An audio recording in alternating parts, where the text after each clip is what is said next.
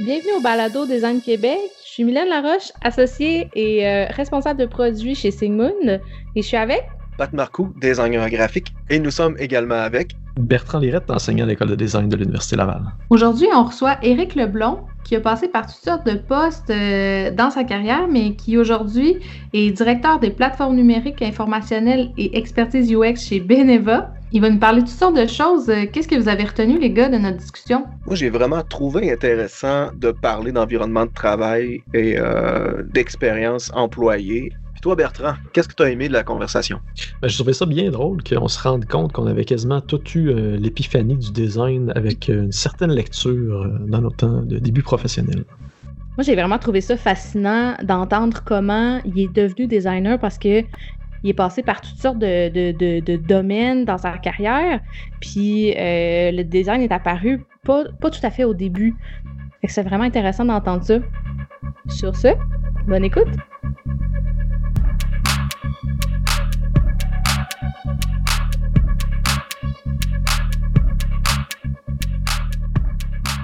Alors aujourd'hui, Éric Leblon, euh, j'ai essayé de nommer, tu sais, euh, t'étais qui dans vie, puis j'avais bien de la misère à mettre un titre, tu sais. Fait que j'ai écrit passionné de l'humain, puis euh, mélomane assumé. Tu sais, on peut pas dissocier ça d'Éric Leblon quand même, euh, la musique, je croyais bon le, mentionner.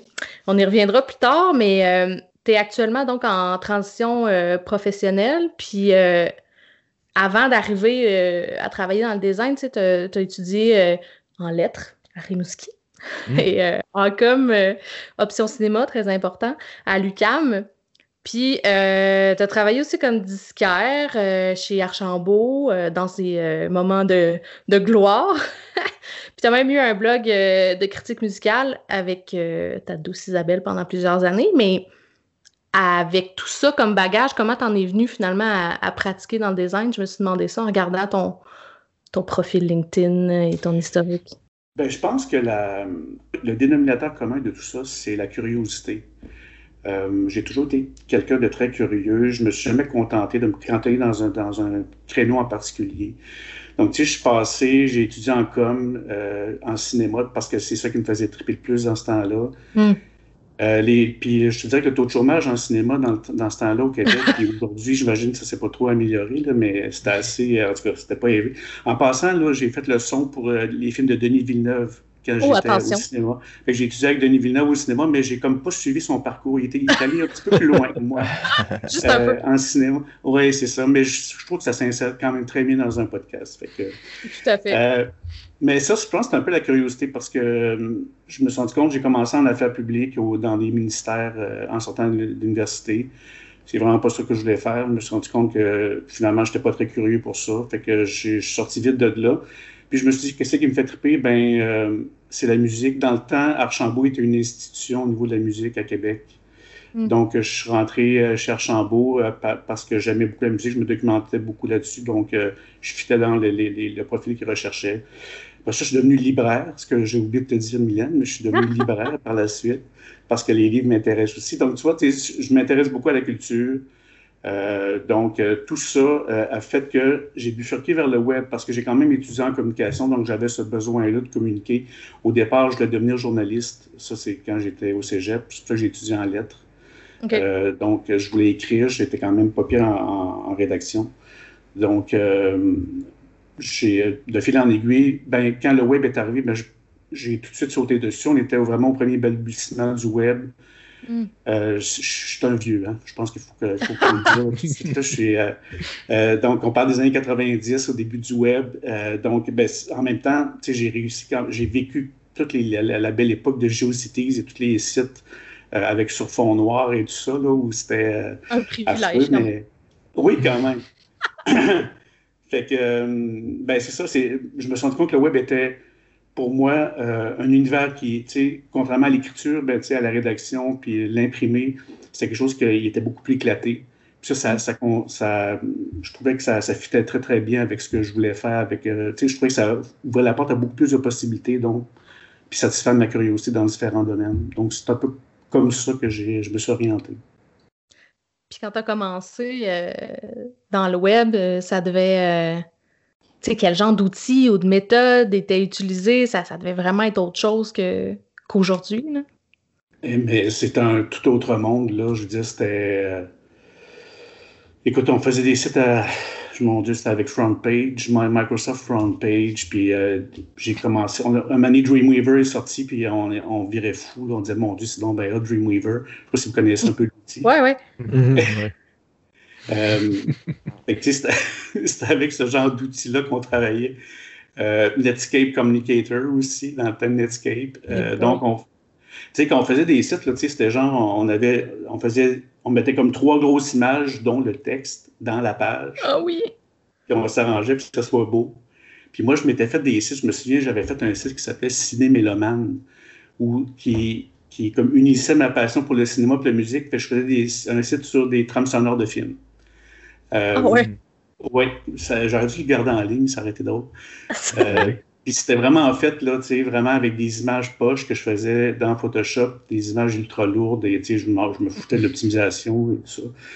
Euh, mon but, c'était de publier sur le web, puis ça me permettait, en même temps, tu sais, de ne pas être obligé de passer par les canaux habituels mm. de publication. Ça aussi, le web, ça m'a beaucoup attiré. Donc, c'est un peu la démocratisation un petit peu de, du, euh, de la rédaction puis de la publication. Ça, ça, ça m'a beaucoup attiré également. Euh, voilà. Mais euh, tu parles du début du web, puis souvent quand j'entends euh, parler des gens qui ont connu justement les premières expérimentations sur le web, il y a toujours quelque chose d'intéressant qui revient, c'est qu'il y a une façon d'apprivoiser le médium. Tu sais, quand on commence dans le web aujourd'hui, on arrive, ça existe déjà, on a moins d'expérimentation, on a des professeurs. Quand on commence à zéro, tu parlais des images lourdes, etc., etc., pas d'optimisation, c'est du essai-erreur, puis c'est une autre éducation qu'on reçoit aussi quand on le fait comme ça par soi-même, j'ai l'impression que ça doit être totalement différent de, voir le web grandir puis de grandir en même temps que le web que d'arriver, mettons, les jeunes qui arrivent dans les écoles qui, doivent apprendre toutes ces choses-là. Est-ce que tu penses de des gens que tu connais peut-être qui ont grandi aussi avec le web un peu comme toi, est-ce que tu penses que ça fait une grande différence dans, l'éducation de quelqu'un qui, qui développe pour le web ou qui crée pour le web? Ben, j'imagine que ça fait une grande différence, mais tu sais, euh, je m'ennuie pas vraiment de ces, débuts-là du web, là, où euh, tu loadais une page, puis tu allais prendre un café en attendant que la page finisse de loader. Là, tu sais, c'était, mm-hmm. fou. Là. Euh, mais en même temps, on avait une certaine patience que je pense qu'il manque un peu aujourd'hui, mais de toute façon, ça, je pense que mm-hmm. c'est, c'est pas juste dans le web, c'est partout, là, parce que tu sais, on a l'instantanéité aujourd'hui qu'on n'avait pas avant. Ouais. Euh, mais sauf que je ne suis pas prêt à dire que c'était le bon temps, là, vraiment pas. Là, je suis vraiment content aujourd'hui qu'on soit arrivé là où on est.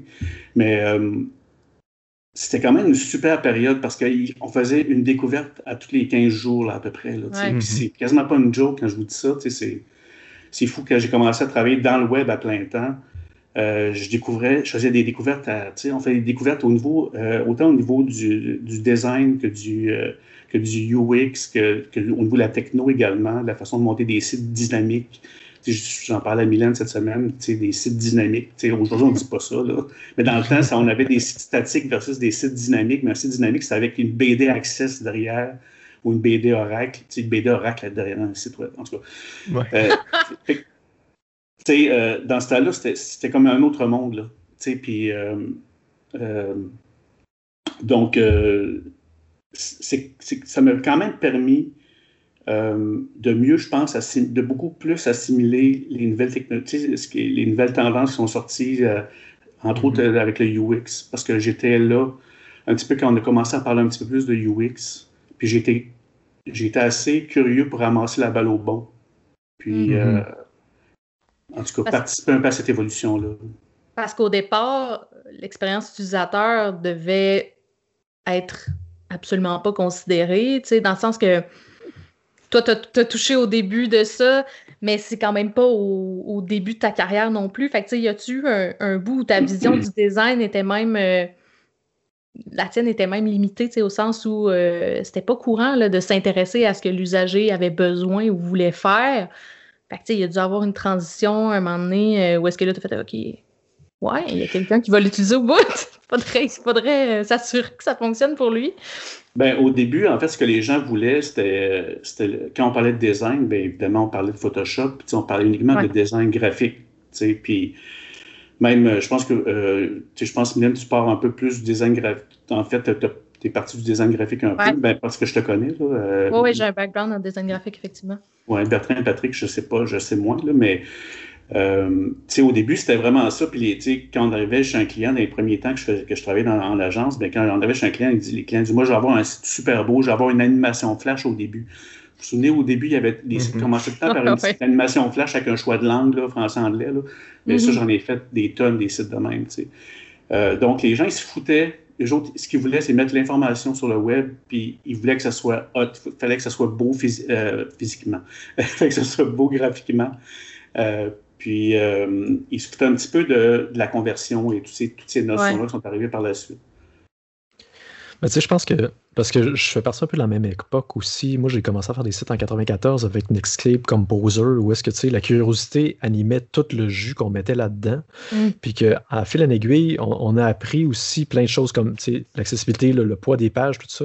c'est un peu mm. des notions aussi qui ont été perdues avec le temps. Puis moi, c'est ce que je reproche aux, jeunes, je dirais aujourd'hui, qui commencent à avoir là-dedans, c'est qu'ils n'ont pas vécu un peu cette évolution-là, puis qui ils naissent avec le web qui est rapide déjà. Puis le fait de ne pas l'avoir connu lent, comme ça, on oublie toutes ces notions-là, puis je trouve ça un peu dommage de ça.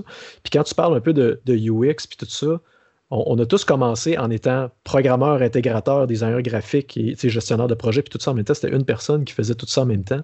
Puis je pense que de plus en plus, le fait de séparer les différentes tâches a permis aux gens de s'épanouir plus. Moi, à la base, pour répondre à ta question tantôt, je suis un programmeur à la base qui a connu ça, qui n'était pas vraiment intéressé par le design graphique, puis qui a passé éventuellement par les UX parce que j'avais fait un peu le tour de la programmation, puis parce que justement, comme toi, j'étais curieux de savoir plus par rapport à comment je pourrais livrer quelque chose de qualité, mm. puis pas juste au niveau graphique, puis qu'on évolue à travers ça. Je pense qu'on a un peu tout passé différentes étapes, ce qui fait qu'aujourd'hui, les gens vont, vont pouvoir se spécialiser juste dans l'UX parce que maintenant, on peut faire ça. Avant, il fallait que tu fasses le code, il fallait que tu fasses le, visuel, il fallait que tu gères les fichiers, le serveur, tout ça. Fait on, a, on a réussi aujourd'hui à pouvoir sortir de ce modèle-là qui était une personne faisait tout à on peut se spécialiser. je trouve ça intéressant justement qu'on peut avoir chacun nos branches présentement, pousser la, curiosité plus loin. Là.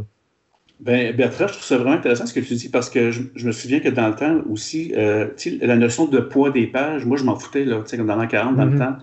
Mais euh, c'est vraiment des programmeurs qui sont arrivés avec ça. C'est des gens qui, se sont mis à lire, euh, je ne sais pas si vous vous souvenez de Jeffrey Zellman, je pense qu'il est mm-hmm. encore, euh, encore actif, mais lui, c'est un des pionniers. C'est un des premiers qui a, vraiment publié là-dessus sur l'importance du poids des pages et tout ça, surtout mm-hmm. dans le temps où les modèles n'étaient pas super performants. Mm.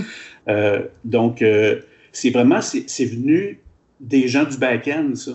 Euh, la notion d'utilisabilité. Cette première notion-là d'utilisabilité, c'est genre, ben là, il ne faut pas que le site prenne deux minutes à loader. Là. Fait que, on est parti de ça.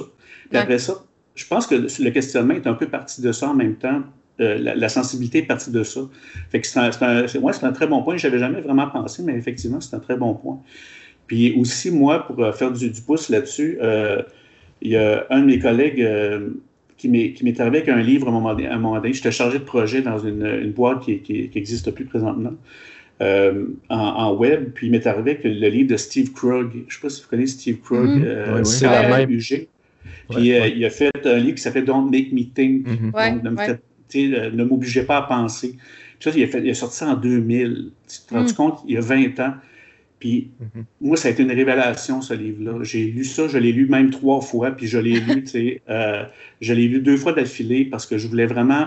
je me disais, mon Dieu, c'est tellement vrai, tu sais, ces gens. Tu sais, il ne faut pas que tu, tu, dises aux gens, il ne faut pas que les gens se posent une question si tu un bouton ou euh, whatever, tu sais, on, on, en était là, tu sais, vraiment. Mm. Fait que euh, moi, à partir de là, justement, c'est la même personne qui aussi euh, tripait sur Jeffrey Zellman et tout ça, qui m'est arrivé avec le livre. Puis c'est à partir de là que j'ai commencé à, développer un intérêt pour le design UX, qui s'appelait pas design UX dans le temps. Mm-hmm. Euh, mais c'est vraiment le livre de Krug, moi, qui m'a mis sur cette piste-là. là c'est exactement la même chose qui m'est arrivé. Je travaillais en agence aussi, puis c'est le même livre que mon patron m'a donné.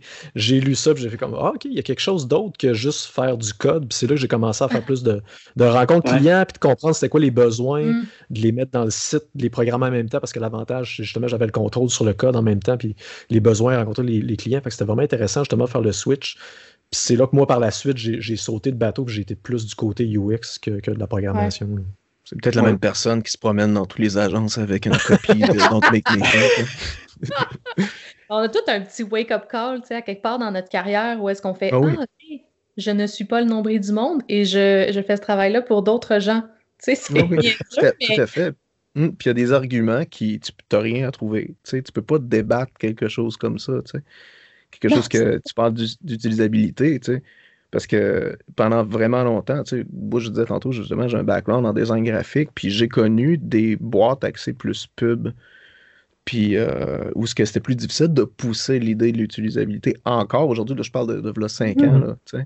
même au, dans, au top, là, au hype là, de l'expression euh, UX, tu sais, puis euh, je pense qu'encore aujourd'hui, ça donne même à plusieurs endroits, fait que j'imagine pas à l'époque, là, ça devait être euh, tout qu'un défi. hein. Ben, il y a comme une, une- On dirait que euh, quand tu as ce, ce- ce- cet appel-là ou cette compréhension-là, ce, genre de shift-là qui s'opère dans ton cerveau, Mhm. tu ne peux plus ne plus voir la situation de ce Mm, point de vue-là. Moi, en tout cas, personnellement, ça, avait, ça a vraiment changé ma vie, tu sais, de manière Mhm. plus large, ma, ma façon de voir les choses. Puis euh, j'ai l'impression qu'aujourd'hui, effectivement, avec tout ce qui, euh, tout ce qui existe comme, euh, comme littérature là-dessus, puis comme pratique même, il faut avoir des œillères un peu là, pour euh, Ouais. passer euh, à côté. Là. Fait que, Puis C'est drôle, justement, le Jesse James Garrett, le- l'auteur du livre Mm. de User, Elements of User Experience, Ouais. disait le, quand tu fais du UX, c'est comme une maladie incurable que tu attrapes. C'est ça, c'est ça que tu dis dans le fond. C'est- Après ça, tu peux plus jamais voir la vie de la même façon. Puis c'est fait c'est ça qui fait que tes proches, après ça, te détestent parce que tout, tout- tu critiques tout, puis tu détestes tout, puis tu es fâché, puis tu, tu pognes les nerfs, puis éventuellement, tu apprends à vivre avec ça. Mais bon. Mais tellement, là, j'ai fait un article de blog à un moment donné dans le temps où à chaque fois j'allais dans comme, genre d'une toilette publique, là, puis là, je me disais comment ça que la poubelle est à l'autre bout, je me lave les mains ici. Mhm. Là, je chialais tout le temps à, à- à ma copine, puis tu sais, euh, elle disait là, là, ton affaire de UX moment donné, là, reviens-en. mais mais c'est vraiment ça, on, on veut, là, on, on veut optimiser chaque aspect de notre vie, là, tu sais. ce qui est quand même pas de mauvaise chose dans soi, mais qui peut peut-être devenir achalant pour les, certaines personnes, mais c'est ça. Mais tu as, tout à fait raison là-dessus. moi, j'ai une obsession du pourquoi. Tu sais, je veux toujours savoir pourquoi. Mhm. Mon chum, il capote, il, il me dit arrête, arrête de faire du UX sur moi. Je, j'ai pas, pas toujours une raison. Je, je veux pas la trouver. Je veux vivre dans l'innocence. Tu sais, arrête de questionner. Pourquoi? Ouais. Mais, mais tu sais, je pense que ça revient justement au point que tu disais, Eric, que au début de ta carrière, tu étais curieux, puis tu as été curieux dans plusieurs sujets, puis ça revient à ça. On veut tous savoir pourquoi Ouais. les gens agissent ainsi, pourquoi une interface fonctionne plus qu'une autre, pourquoi les gens réfléchissent comme ça. C'est, ça reste, je pense, quelque chose d'assez commun, je pense, c'est chez, surtout c'est les gens qui font plus du design d'expérience utilisateur, probablement parce que tu n'as pas le choix de comprendre comment que les choses fonctionnent, puis pourquoi les gens l'utilisent comme ça, parce que sinon, ça va mal un peu, tu sais. Ça va au-delà du design, parce que ce qui est attrayant aussi là-dedans, c'est une porte qui rouvre vers la psychologie, puis toute la théorie de l'être humain derrière ça aussi. Là. Tu tu deviens beaucoup plus passionné pour les sciences humaines quand tu sais. C'est pas, c'est plus juste euh, des petites nos disciplines euh, propres à nous. là. Oui, puis d'ailleurs, euh, ça me fait penser, tu sais, dans le temps où, euh, dans le temps, j'ai eu ça quand je dis ça, mais en tout cas, il va falloir- que je m'habitue à ça, mais, tu sais, les, les designers, c'était c'était assez prima donna, là. Dans le temps, des gens graphiques, c'était genre, puis je me souviens, j'avais vu une conférence de Jeffrey Zellman, justement, à Boston, dans un event apart, puis il disait que, il dit, moi, il dit, euh, mon designer, c'est genre, c'est leave me alone. C'est genre, laisse-moi travailler, là, puis va, va-t'en, avec le client, occupe-toi du client, puis moi, je vais te faire ton interface. Puis c'était assez prima donna, tandis qu'aujourd'hui, je remarque que les designers sont beaucoup plus orientés vers les gens. Dans ce temps, c'était vraiment plus, ils étaient genre dans leur tour d'ivoire, tu sais, puis j'ai l'impression que ça s'est beaucoup, euh, pas, démo- pas démocratisé, là, mais on dirait que les designers sont, allés, sont arrivés beaucoup plus sur le plancher des vaches, euh, plus près des gens, sont mis à s'intéresser un petit peu plus des, plus près des gens. Puis pensez-vous que c'est l'université, c'est l'éducation qui a fait ça? C'est quoi? là? C'est la, ou c'est l'évolution normale du, euh, Ben, euh, de la pratique? Tu sais, c'est- drôle ce que tu dis parce que j'avais une question qui me trottait en tête depuis tantôt par rapport à, à- à justement ton parcours en tant que designer. Est-ce que, est-ce que au temps euh, où tu faisais des sites dans Flash, par exemple, euh, tu te, tu te nommais designer? Tu sais, parce que là, aujourd'hui, la pratique a évolué puis on le sait que c'était du design. On peut l'affirmer, mais dans ce temps-là, probablement que justement, c'était réduit à quelque chose de de, de plus euh, esthétique ou pas du tout scientifique, puis pas tant axé sur l'humain, tu sais. Fait que, est-ce que, est-ce qu'à ce moment-là, tu assumais déjà que tu faisais du design? Ben, en fait, pour être bien, pour être bien précis, peut-être une précision que je dois amener, c'est que ah, j'ai commencé comme chargé de projet, moi, dans le web. Parce que j'étais en com, donc j'étais pas, j'avais pas de notion de, j'ai pas étudié en design du tout. Euh, mais j'étais plus en com, donc j'ai été chargé de projet. Mais c'est un peu moi qui étais un peu le designer UX euh, auprès du client, mais on, on s'entend que je faisais peut-être 10% de la job qui est faite aujourd'hui. Euh, mais euh, les designers, ils faisaient vraiment leurs affaires, puis ils nous livraient le design. Puis on n'avait pas grand-chose à dire là-dessus. On disait pas, ben là, je suis pas sûr que le client, l'utilisateur, genre l'utilisateur de quoi tu parles. sais genre, il est super beau mon site, là, euh, mes couleurs sont fantastiques, puis euh, mon site est léger, puis regarde. Fait que, il est, honnêtement, les designers, c'était puis on, ça s'appelait des graphistes dans ce temps aussi. Mm-hmm. C'était pas des designers web. euh, fait que, c'est fou, on dirait que ça fait 50 ans. il y a à peine 20 ans, c'était comme ça. Là, puis, mais c'est ça, moi, je, je faisais pas de le site n'était pas orienté utilisateur du tout. Les sites n'étaient pas orientés utilisateur. C'était genre, c'est comment qu'on peut mettre l'information de la façon la plus agréable possible pour satisfaire le client. Puis, euh, agréable visuellement, mettons? Visuellement, oui, vraiment. Mm-hmm. Vraiment je pense que ce que tu touches aussi comme point, c'est dans ce temps-là, le, UX, surtout à Québec, c'était vraiment pas connu. Fait moi, je me voyais comme un programmeur, éventuellement un intégrateur aussi, parce que c'était un nouveau terme aussi qui, était, qui, arrivait en 2005, mettons. Euh, puis je me suis jamais appelé designer à partir, il y a peut-être 5, 8 ans, j'ai comme affirmé un statut sur un réseau social en disant maintenant je suis un designer, mais en 2005, 2006, 2007, ma mm. méthode favorite quand je rencontrais les clients, c'était c'était de les voir travailler, donc faire du shadowing, mais j'appelais pas ça mm-hmm. du shadowing, tu sais. J'étais juste un, chargé de projet, mettons, mais, mais c'est pas ça que je faisais. C'est un, peu bizarre comment il y a eu un melting pot de, de, tâches, puis d'aptitudes, puis d'habiletés qui ont été fusionnées. Puis c'est un peu, moi, le malaise personnel que j'ai présentement, c'est qu'on trouve que j'ai l'impression que le design est juste euh, une discipline qui a volé des choses à plein d'autres disciplines, mm-hmm. qu'on essaie de ramener ça chez nous en disant OK, ça maintenant, c'est du, design, quand en tant que tel, euh, les sociologues, les ethnographes, les psychologues faisaient ça avant nous autres. Puis, de, espèce de trouver l'axe qui a été changé en disant OK, maintenant, on peut dire que c'est vraiment une méthode propre au design, même si ça a été emprunté. C'est un, mix intéressant à voir. Mais en même temps, j'ai l'impression qu'on utilise le design, le mot design à toutes les sauces maintenant. Là. Euh, même euh, au cours des derniers mois, je me suis appelé designer EX pour expérience employée. Puis je me trouvais un peu weird de, de, m'appeler. je me disais, mon Dieu, je, je, vais faire, je mon petit gars tendance. Là, designer EX, EX. Euh, fait que je sais pas, euh, autant je me sentais un petit peu imposteur de m'appeler designer UX dans le temps. même j'étais architecte informationnel très longtemps de m'appeler designer UX.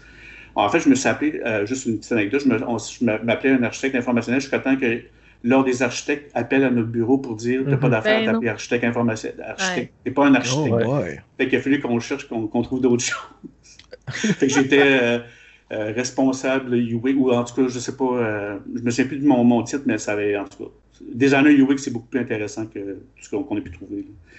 Euh, mais tu sais, ça, je me sentais, ça a été long avec je m'appelle designer parce que pour moi, être designer, c'était quand même quelque chose de d'assez intense, tu sais, euh, c'est très créatif. Pour moi, c'est des créatifs euh, à l'os c'est tout ça. Puis moi, je me suis jamais considéré comme quelqu'un d'hyper créatif. Curieux, oui, mais créatif, pas vraiment.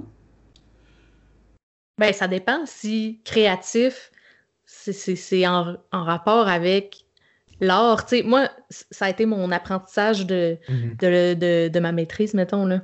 C'est que la créativité, c'est pas. Euh, c'est pas peindre le soir. c'est de trouver des solutions euh, différentes, euh, d'emprunter des chemins moins pavés, puis d'être curieux. Fait que je pense que tu es créatif, Éric Leblond. Mais cette notion-là, euh, cette notion-là n'existait pas il y a 15 ans. Non, c'est sûr. Ce que, tu, ce que tu viens de dire là, là mm-hmm. ça s'appelait pas des designers, ces, gens-là. Fait pour moi, c'est pour ça que le mot designer, ça fait pas tant longtemps que ça que je me l'attribue, je me suis attribué. Mais tu sais, la, créativité, c'est une porte très grande si on ouvre cette mm. porte-là. Parce que, mm-hmm. comme moi, je, je, m'amuse à dire, je dis, il y a des comptables qui sont très créatifs. Ah oui. Pour jouer avec les chiffres, trouver des solutions, gérer des finances et du budget. Des avocats aussi. Fait que, tu sais, je trouve ça dommage, mais comme tu dis, Eric, avant, je pense que c'était beaucoup quelque chose qui était associé à, l'art ou au visuel. Puis je pense qu'encore aujourd'hui, on a ce problème-là. C'est un cheval de bataille, je trouve, qui est important de, de tenir, se dire c'est pas parce qu'on on, fait des choses qui sont soit des standards, parce que des fois, il faut le faire, parce que euh, des voitures, on rentre par les côtés et pas par le toit, puis je serais pas créatif en faisant une porte qui est sur le toit pour rentrer dans une voiture. Mais la créativité, c'est beaucoup plus large que ça. Non, je pense qu'aussi la créativité, c'est beaucoup au niveau des outils. Tu sais, je veux dire, on parle de des gens, ah, ça, c'est des créatifs, mais ils utilisent des programmes de la façon que c'est censé être utilisé pour faire les affaires qu'ils sont censés faire. Ils assemblent des choses qui sont préfaites. À un moment donné, la créativité, c'est plus quand tu te retrouves pas d'outils, comment tu, tu, tu, trouves des solutions. Tu sais, c'est être capable de voir au-delà de ce qui t'a été enseigné. Pour moi, c'est ça la créativité. Tu sais. Fait que je pense que dans le sens artistique de la chose, c'est comme, oh, tu essaies de créer de quoi d'original qui n'existe pas, mais dans un contexte de travail, la créativité, peu importe le travail, je pense qu'il y en a dans tout, probablement dans tous les domaines, c'est d'être capable de te débrouiller avec quelque chose que qu'on ne t'a pas enseigné. De, ouais. C'est ça, c'est de la résolution de problèmes. C'est comme mmh, la, conférence que je voyais, de, il y avait des, euh, des, consultants de la CIA qui, qui, parlaient de résolution de problèmes. Puis c'était fou comment ils parlaient de, de, situations qui étaient, quand ils engagent les gens, c'est pas, c'est vraiment par leur capacité de résolution de problèmes, puis comment ils peuvent mmh. voir les choses d'une autre façon. Puis ils montraient des nouvelles façons de voir les situations pour trouver des nouvelles solutions. Ça, c'est être créatif. Fait qu'il faut vraiment mmh. ouvrir notre, horizon par rapport à ça. Sinon, euh, on va rester pris un peu dans le modèle de la créativité, c'est une question visuelle, c'est un peu relié à l'art, selon moi. Mm-hmm. Oui, mais je suis 100%, d'accord avec vous autres. Euh, vraiment, mais tu sais, c'est vraiment, il y, a eu il, y a eu, il y a tellement eu un clivage dans le temps entre le, mot design, designer, puis le reste, que je pense que j'ai été, je suis resté stigmatisé un petit peu là-dessus, mais là, tu sais, là, c'est correct, là. Je me suis guéri. T'es guéri, ouais, c'est ça. oh, oui, aujourd'hui, je peux vous dire que je suis guéri, je suis bien, je suis tellement bien, là. Euh, mais, euh, fait que c'est ça, mais c'est quand même intéressant, parce que je me suis, je m'étais jamais vraiment, euh, c'est le fun la conversation qu'on a, parce que je m'étais jamais vraiment penché sur, les, sur ces 20 dernières années-là, vraiment de mm-hmm. façon euh, attentive. Fait que c'est vraiment cool ce qu'on ce qu'on dit aujourd'hui. En plus, justement, dans, dans ce parcours-là, Eric, tu as été amené à toucher à, plein de domaines. Tu parlais de com, de charge de projet, d'expérience utilisateur, tu as fait de la rédaction, euh, tu as été entrepreneur, euh, du temps où est-ce qu'on a travaillé ensemble, tu t'occupais des opérations chez Sigmund, puis de la culture d'entreprise, puis tu gérais les embauches, puis euh, le personnel, tu sais. Fait à travers ce parcours-là assez éclectique, tu sais, j'ai l'impression, en tout cas dans la manière dont tu opérais quand on travaillait ensemble, que le, design était vraiment, faisait partie de tes, de tes quasiment de tes valeurs, tu sais, fondamentalement, tu avais vraiment une pensée justement de résolution de problèmes, puis de, d'identification de, problèmes aussi, tu sais, fait que je sais pas si toi, tu es conscient de, cette manière-là d'agir, puis si tu l'as euh, vraiment euh, incarné, puis que tu, tu, tu prends consciemment ces choix-là dans ce que tu fais pour pour toujours mettre le, le, focus sur le problème puis voir les solutions potentielles différentes? Ben, tu euh, sais, j'ai étudié en communication. Fait que la communication, pour moi, ça a toujours été important. La communication, ça ne veut pas dire juste dire parler, ça veut dire écouter également. Fait que, mm-hmm. tu sais, j'ai été, euh, quand je parlais de, moi, j'ai toujours été un gars curieux, j'ai toujours été un gars qui a, eu quand même une bonne écoute. Tu sais, euh, ça m'intéresse de savoir ce que les gens parlent. J'ai pas juste, j'ai pas juste le goût de parler de moi-même, mais je veux aussi savoir le point de vue de l'autre personne, puis commencer un dialogue. Fait quand tu es curieux, tu as le goût de communiquer, tu as le goût d'écouter les autres, euh, il y a pas mal de choses qui s'ouvrent à toi, je te dirais. Puis c'est un peu l'approche que j'ai eue euh, au cours de la dernière année euh, dans l'expérience employée, parce que je me suis rendu compte quand j'étais chez quand j'étais chez Sigmund en tant qu'entrepreneur, ben au début, je me faisais une idée vraiment très mon Dieu, là, je suis rendu boss, tu sais, c'est wow, mm. tu sais, je suis rendu, je suis rendu hot, puis là, tout le monde va me regarder en disant, wow, il va falloir qu'il va faire le temps qu'il y ait la bonne réponse, va faire le temps que, mais à un moment donné, tu déchantes assez rapidement. Fait que je me suis mis à vraiment à avoir une approche un peu designer UX dans mon, euh, dans mon travail en tant que, en tant qu'entrepreneur. Puis c'est genre écouter les gens autour de moi. Puis finalement, je me suis rendu compte que les gens autour de moi étaient plus intelligents. Glenn, je te l'avoue aujourd'hui. Les gens autour de moi, les employés, j'ai trouvé plus intelligents que moi, puis je me suis dit, ben, pourquoi est-ce que j'en profiterais pas? Dans le fond, c'est pour, euh, pour le bien de tout le monde, puis c'est pour le bien de mon entreprise en même temps. fait que, euh, fait que c'est ça que c'est ça que j'ai fait. Fait que, tu sais, c'est c'est pas une formule, il n'y a rien de magique là-dedans. On se disait ça souvent entre, entre nous, entre associés, là, puis peut-être que Mylène, tu le fais aujourd'hui aussi. Là, mais oui, c'est ça, c'est assez drôle. Là. Je, suis comme à ta place, euh, ben pas, pas vraiment, là, mais aujourd'hui, ben c'est moi qui suis associée chez Sigmund, puis je, je, me dis justement ça, les employés sont plus intelligents que moi. il faut leur laisser... Il faut, que tu lâches prise à un moment. C'est ça l'affaire. C'est ça qui est tough parce que l'ego, là, on, peut-être qu'on bifurque un peu, là, mais c'est qu'à un moment donné, ce qui est fort aussi quand on est, quand on est designer et qu'on a développé l'expertise pendant toutes ces années-là, c'est que ton ego se bâtit puis tu deviens, tu sais, tu dis, mon Dieu, je suis rendu un, un top. Je pense que, sais, ça faisait 15 ans, je faisais 10 ans, je faisais du UX à temps plein. sais, à Québec, il n'y en a quand même pas tant que ça qui faisait ça. Fait que j'ai développé vraiment une expertise intéressante là-dedans. Puis du jour au lendemain, je devenais, je suis devenu un cancre dans 65 des, des, affaires que je faisais chez Sigmund, dans mon entreprise. Fait que c'est tough sur l'ego. Fait qu'à un moment donné, il faut que tu te rabaisses un petit peu, tu, te, tu, te, remets à ta niveau un petit peu, puis que tu regardes, tu enlèves tes œillères, puis tu regardes, tu écoutes les gens autour de toi, puis tu regardes les gens autour de toi, puis tu considères ce qu'ils vont faire, ce qu'ils vont dire. Ben, ça résonne tellement, là, ce que tu racontes là, parce que, bon, tu sais, pour l'histoire, moi, ça fait euh, à peu près un an que je suis associée maintenant, puis j'ai vraiment vécu ça comme euh, un deuil euh, ça a passé par un petit moment de panique aussi, tu sais. Euh, quand tu fais quelque chose que tu maîtrises, euh, moi aussi, ça faisait quelques années que j'étais en design, tu sais, puis que j'avais mes méthodes, puis j'avais du succès avec, avec mes collègues, avec les clients, je savais ce que je faisais, tu sais, puis du jour au lendemain, il y a un regard qui change, tu deviens boss, comme tu l'as dit, mais en même temps, dans une, dans une petite entreprise, fait que, au day-to-day, je, fais normalement la même chose, mais tout d'un coup, tu as une responsabilité sur les épaules, puis tu te mets à douter. Euh, puis moi, je me suis mis à douter sur des choses euh, duquel j'avais pas douté depuis un méchant bout, tu sais. Fait que ça m'a fait, justement, à ce moment-là, j'ai fait, OK, là, attends, là, je suis en train de... Je suis en train de, de, caler, là, tu sais, il faut que je me, me ressaisisse. Puis j'ai utilisé, moi aussi, ces méthodes-là de, bon, OK, comment je sais, euh, comment je sais travailler, ça donne bien, ma ma discipline s'applique à toutes sortes de choses dans la vie. Fait que, tu mhm. sais, je vais utiliser ces outils-là. Puis, euh, effectivement, la transition s'est faite probablement à l'intérieur de moi. Je suis même pas sûre que les employés ont senti ce, doute-là. Puis là, c'est plus assumé, sais. Ben non, je suis pas devenue entrepreneur euh, il y a un an du jour au lendemain avec tout un, bagage.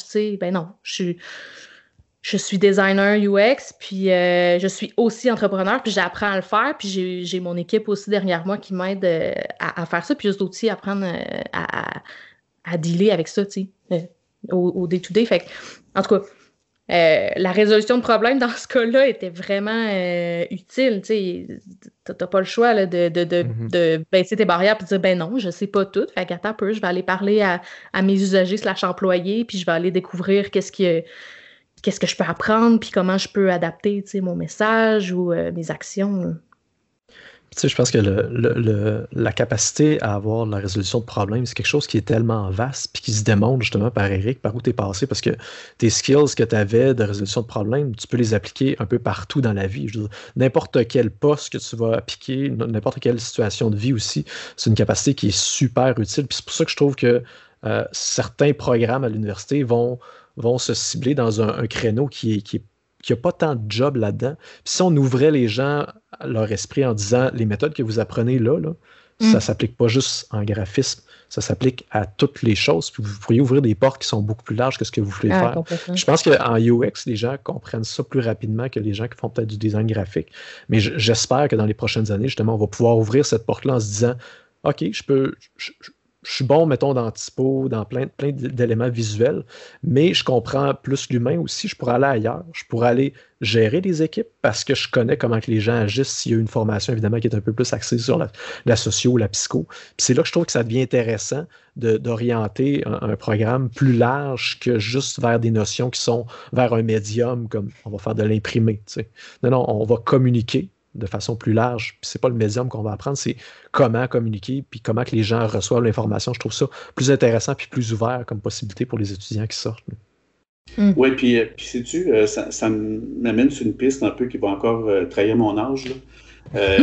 mais tu sais, quand je disais que la curiosité, c'était quelque chose d'assez naturel chez moi, ben tu sais, j'avais pas accès aux outils dans le temps. J'avais pas accès à Internet au départ. Mm.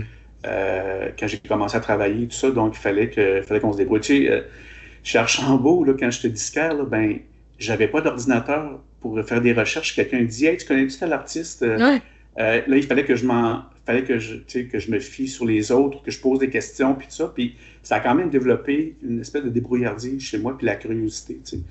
Je pense que j'ai eu ça, j'ai, peut-être, ça a peut-être facilité les choses pour moi.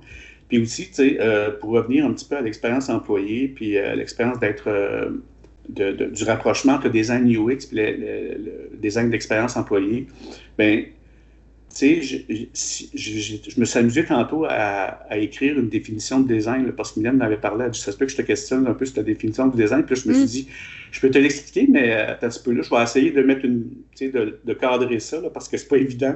Puis, tu sais, j'ai écrit, euh, tu sais, le design UI, je me disais, c'est, ben, design UI, c'est créer une expérience agréable, stimulante et optimale, propice à la conversion et ultimement à la fidélisation de l'utilisateur. Fait qu'en gros, j'écris ça euh, assez rapidement. Puis tu sais, quand tu parles à, l'expérience employée, ben, créer une expérience agréable pour l'employé, stimulante et optimale, propice à la conversion donc et, à, la fidélisation, ben, propice à l'optimisation de la performance de l'employé, puis à la fidélisation de l'employé chez l'entreprise. Pour moi, ça a été assez simple après ça de, définir le design de l'expérience employée à partir de ça, puis de faire des parallèles. Tu sais.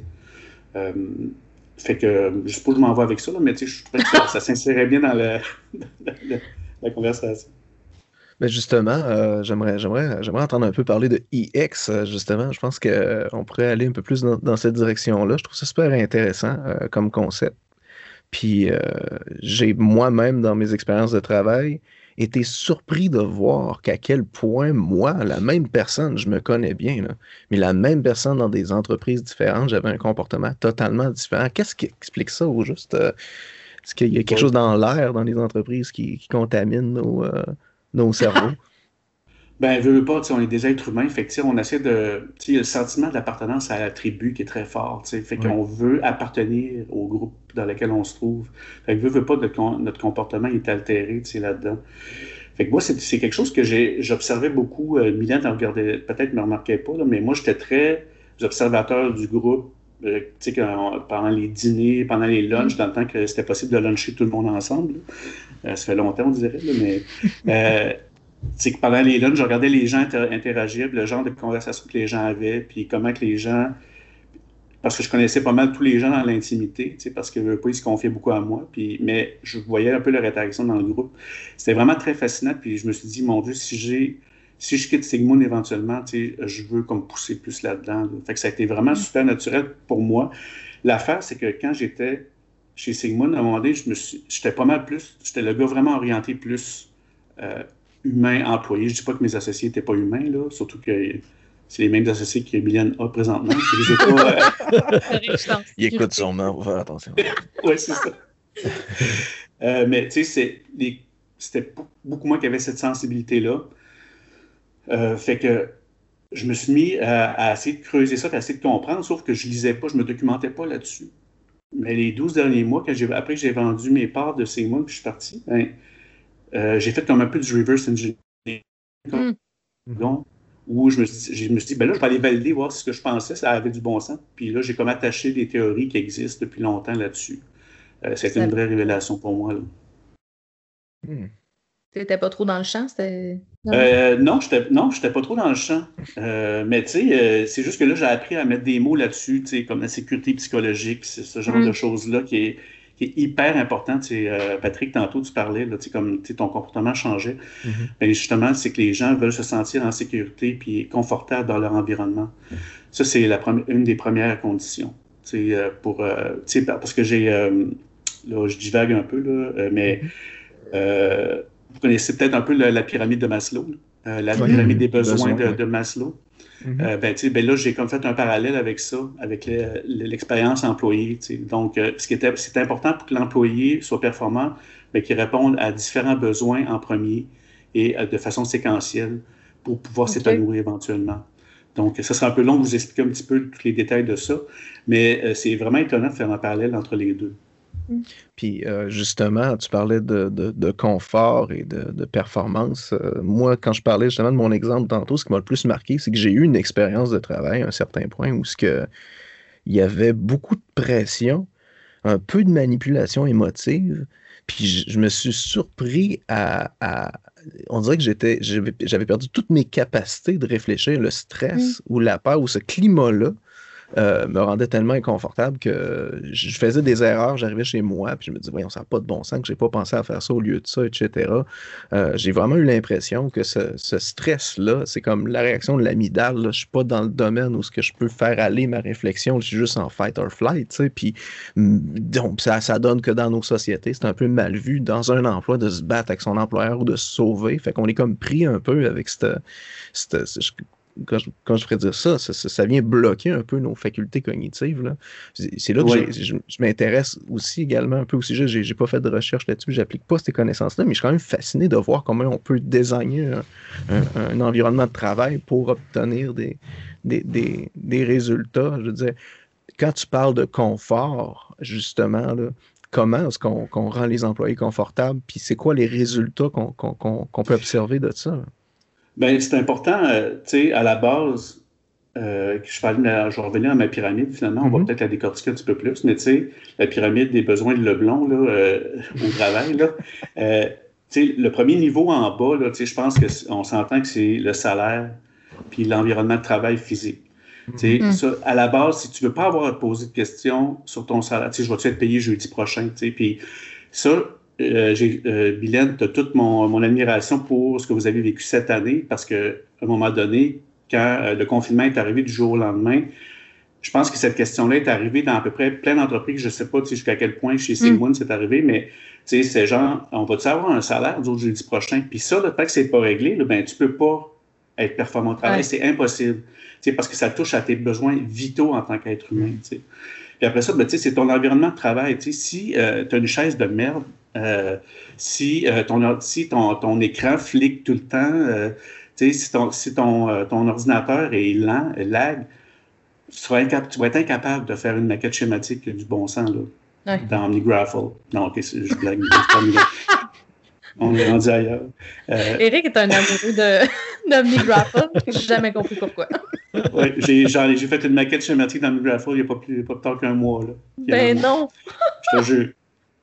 Euh, fait que, tu sais, c'est, fait que là, tu es rendu là, une, ça, une fois que c'est réglé, ben, déjà, il y a un niveau de confort qui s'installe, tu sais. Oui. Mais après ça, ben, tu sais, l'employé veut se sentir, euh, euh sentir qu'il appartient au groupe. Puis aussi, qu'il, en fait, on va commencer par la sécurité psychologique, ben, tu sais, l'employé, il veut que il va être capable de, de, se sentir libre de dire ce qu'il veut hmm, ben sans, être, sans, sans savoir qu'il peut se faire abrouer par son hmm. employeur ou bien par un collègue. Donc, être capable dans un groupe de dire, ben moi, je suis pas d'accord, puis que quelqu'un euh, qui se sente rabroué ou qui se sente exclu du groupe. Donc, ça, c'est hyper important que de cette notion de sécurité psychologique-là s'installe. Puis ça, je vous dirais que c'est le plus gros crunch dans les entreprises. Parce que hmm, ça, ben c'est vraiment quelque chose qu'il faut travailler et cultiver constamment la sécurité psychologique euh, auprès du groupe. C'est parce que ça vient avoir un impact aussi directement sur ton premier palier, au sens où si tu peux pas ben, en fait, c'est que si, t'exprimer librement, ça contrevient à la, à la base de j'ai un salaire et un emploi, dans le sens que tu veux pas. Euh, tu veux pas contrarier ton patron, mettons, puis te faire mettre à la porte. Fait que, tu sais, nécessairement, mm-hmm. ça doit être difficile de pour l'employé de se sentir en sécurité psychologique. Puis en même temps, pour le patron, ça doit être difficile aussi de, de, de, garder cette ouverture-là tout le temps, surtout dans les grandes entreprises, d'avoir une voix pour tout le monde, euh, d'accepter toutes les opinions. Tu sais, en tout cas, ça, c'est, je comprends pourquoi c'est euh, mm-hmm. le bout le plus crunchy. Ça, doit vraiment être complexe dans certains contextes. Là. Ben euh, oui, parce que tu sais, il y, a toujours la notion aussi parce que veux, pas, quand tu disais tantôt que le regard, le regard des gens avait changé sur toi, ben, veux, veux pas, tu sais, toi, t'es. Euh, je suis en train d'oublier ce que j'allais dire. Mais c'est drôle que tu dis ça. Quand tu as dit la phrase le regard des gens a changé sur toi, je me suis dit dans ma tête, c'est peut-être plutôt ma perception de ce regard-là qui a changé. Je ne sais Mhm. pas à quel point le regard a changé. En tout cas, c'est. Ben, je te dirais que ça doit être à peu près 90% euh, ta perception. Ouais. Puis, puis, euh, parce qu'on se met énormément de pression au, au départ, tu sais. Surtout quand, surtout quand on est comme parachuté dans un rôle de, de, de supérieur, ben de boss ou je sais pas quoi, là, tu sais, d'entrepreneur associé. Euh, puis qu'on était ancien, qu'on était employé euh, une journée, puis le lundi suivant, Ouais. on est rendu associé. Ben euh, là, veux, veux pas, c'est surtout ton regard, toi, qui, ta perception euh, Mm. qui change. Puis tu as l'impression que les gens, ben, que, tu sais, ça, que tu dois avoir réponse à tout, que tu dois être soudainement plus intelligent qu'eux autres, tu sais, alors que ce qui est, ce qui est Aucun pas, ce qui est pas nécessairement le cas, là, tu sais. Non, non, c'est Euh, ça. ben, c'est ça. Fait que moi, j'ai beaucoup travaillé sur le, le- le- aussi la sécurité psychologique, ben, c'est aussi la, la reconnaissance euh, des- de ses pairs, tu sais, puis euh, euh, tu sais, euh, avoir l'impression que tu, que tu contribues à quelque chose de plus grand que toi également. là. Mm. Tu sais, donc, euh, au niveau du confort au travail, tu sais, c'est toujours avoir l'impression que tu fais quelque chose pour quelque chose. Mhm. Puis ça, c'est pas évident. Euh, euh, que je reviens euh, à la, au niveau de l'entreprise, ben, définir sa mission, sa vision, euh, c'est super important pour qu'elle soit communiquée aux employés. Ça, c'est vital, en fait. C'est après le salaire, euh, puis euh, la sécurité physique là, des employés, ben, il faut travailler là-dessus. Parce que si l'employé sent qu'il fait juste une job, il fait juste puncher, ben, c'est sûr qu'il va perdre l'engagement au travail. Mm. Donc, ça, c'est super important. là. Euh, donc, les, employés se sentent considérés également. Par rapport à la vision aussi, moi j'avais une question parce qu'éventuellement dans mon poste, j'ai atteint un poste de direction aussi d'un département. Puis au niveau des employés, des fois, on se rend compte que c'est pas tous les employés qui vont avoir soit l'intérêt ou la capacité de voir la vision de l'entreprise aussi, soit parce qu'elle est mal communiquée ou c'est un peu trop complexe à comprendre. Puis que je je suis rentré un peu dans un rôle de manipulation positive de l'employé pour pouvoir l'orienter vers une vision ou quelque chose qui l'aiderait dans son cheminement. Est-ce que c'est le genre de choses que tu vois qui arrivent? Puis si oui, de, quelle manière tu peux orienter les, les employés qui comprennent peut-être mal la vision ou as-tu une réponse à ça? Ben, euh, je pense que si les gens comprennent mal la vision, je pense qu'il faut que tu te poses des questions toi-même sur comment tu la communiques euh, en, tant que, en tant que directeur. Je pense que peut-être qu'elle n'est pas, elle est pas assez claire parce que les gens adhèrent à une vision, il faut qu'elle soit claire. Puis je te dirais que si la vision est claire, ben, tous les gens vont adhérer. Euh, puis ceux-là qui adhéreront pas, ils vont partir de toute façon. C'est. Mm. Mais si tu es, capable de définir une vision qui est claire, tu es capable de la communiquer, puis de faire en sorte que ça habite les gens, ça devienne un petit peu euh, une seconde nature pour les gens, Mhm. euh, ben, tu- je, peux, je peux te dire que les performances de, de l'entreprise vont vraiment augmenter Mhm. euh, facilement. Mais je pense que tu pas. Je suis pas sûr que c'est une bonne chose d'adapter la vision à chaque personne parce que ça rend moins bien. Si, si tu essaies de faire rentrer la vision différemment chez quelqu'un, c'est peut-être parce qu'il y a un problème avec cette personne-là ou que ta vision est mal, est mal définie en ce moment-là. Mhm. Euh, généralement, une vision, ben, il faut que ça soit clair, puis que tout le monde y adhère ou pas. Euh, ben, ceux, puis ceux-là qui adhèrent pas, ben, ils s'en vont, puis c'est juste bien normal. C'est une sélection qui se fait naturellement. Je lisais dans le temps des fêtes euh, le livre de Yvon Chouinard, là, qui est le fondateur de Patagonia. Je ne sais pas si vous savez c'est qui. Ça s'appelle euh, Let My People Go Surfing. Puis, tu sais, c'est une entreprise Patagonia de- d'équipements sportifs, euh, de Mhm. vêtements aussi. Puis, je sais pas, tu sais, en fait, j'écoutais un podcast sur, euh, sur autre chose, puis il était invité, puis je trouvais sa, sa vision vraiment intéressante. Puis, justement, c'est tellement clair, tu sais, lui, son entreprise, c'est euh, je, veux, euh, je veux être là pendant 100 ans, puis je veux faire à la planète plus de bien que de mal avec les produits que je, que je produis, tu sais. Lui, là, c'est c'est clair, clair comme de l'eau de roche, puis tous ses employés, ben, c'est des adeptes de plein air, puis euh, ils vont utiliser des matières, par exemple, organiques, ça coûte plus cher, les vêtements coûtent plus cher, mais c'est tout orchestré, c'est vraiment euh, impressionnant. La vision était claire, claire, claire, claire, claire. J'ai lu 20 pages euh, dans ma première séance, puis j'étais comme, je vais, je veux, je veux travailler pour, euh, je veux travailler pour Yvon Chouinard, je vends mes parts, puis je vais travailler chez Patagonia.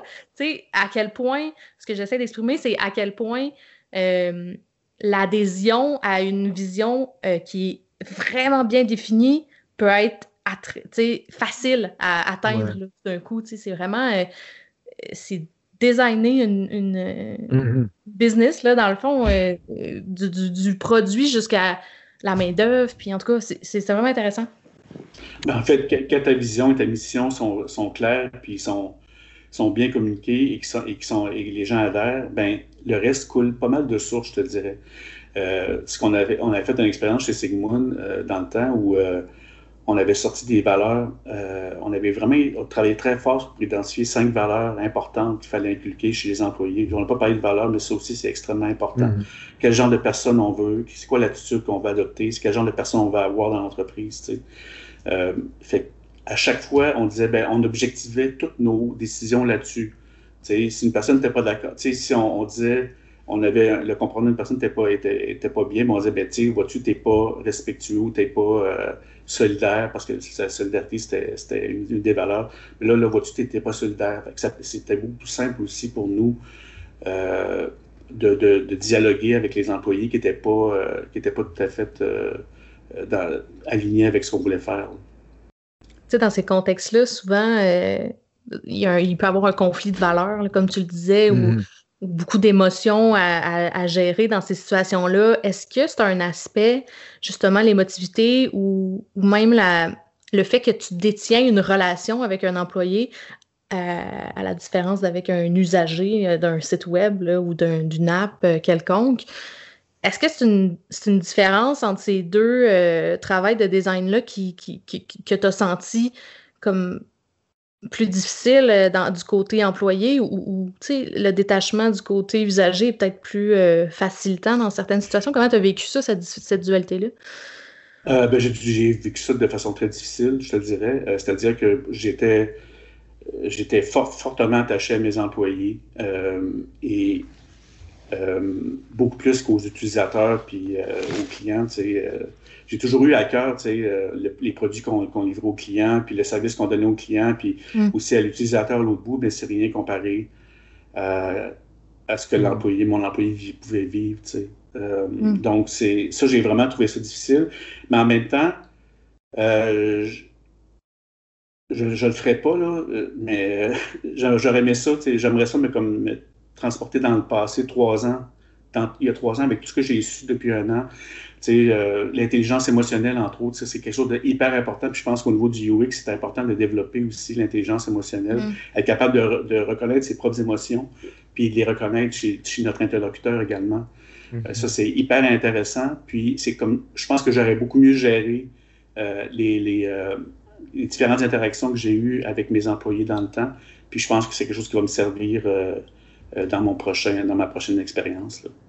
Ah, c'est certain que quand euh, l'émotion s'en mêle, euh, ben, en design, souvent, on, va, on va demander aux, designers UX, euh, par exemple, de, faire attention aux biais quand on, on, mm-hmm. mène des tests d'usabilité ou, ou qu'on a une entrevue tiers avec un, usager. Il faut faire attention pour pas entrer dans des préjugés ou, ou avoir des biais quelconques. Fait ça doit vraiment être difficile dans un contexte euh, avec un employé de ne de, pas entrer dans ces billets-là. c'est déjà difficile avec un usager qu'on ne connaît pas. Si là, en plus, tu as une relation, tu as de l'empathie fois mille, euh, ou du ressentiment, ça peut être les deux, j'imagine. Ben puis, euh, puis de sortir de cette situation-là sans biais, effectivement, j'ai l'impression que l'intelligence émotionnelle, ça peut, ça peut être un outil assez performant ou aidant dans ces situations-là. À quel, à quel point, euh, en parlant, on, touche beaucoup à la psychologie à ce moment-là. Tu parlais d'un peu un syndrome d'imposteur dans le temps au niveau du design, puis que tu es devenu designer éventuellement.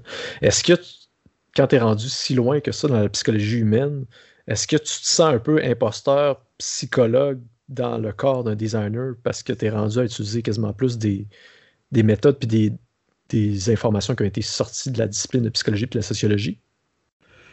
Euh, c'est une bonne question parce que, en fait, oui, à un moment donné, je me trouvais, je me trouvais hot, là, comme euh, au, niveau au niveau de la psychologie humaine. Puis euh, finalement, finalement, j'ai parlé avec un psychologue, puis je me suis rendu compte que j'étais pourri. Je n'étais vraiment pas. pas que j'étais pourri, mais que j'avais.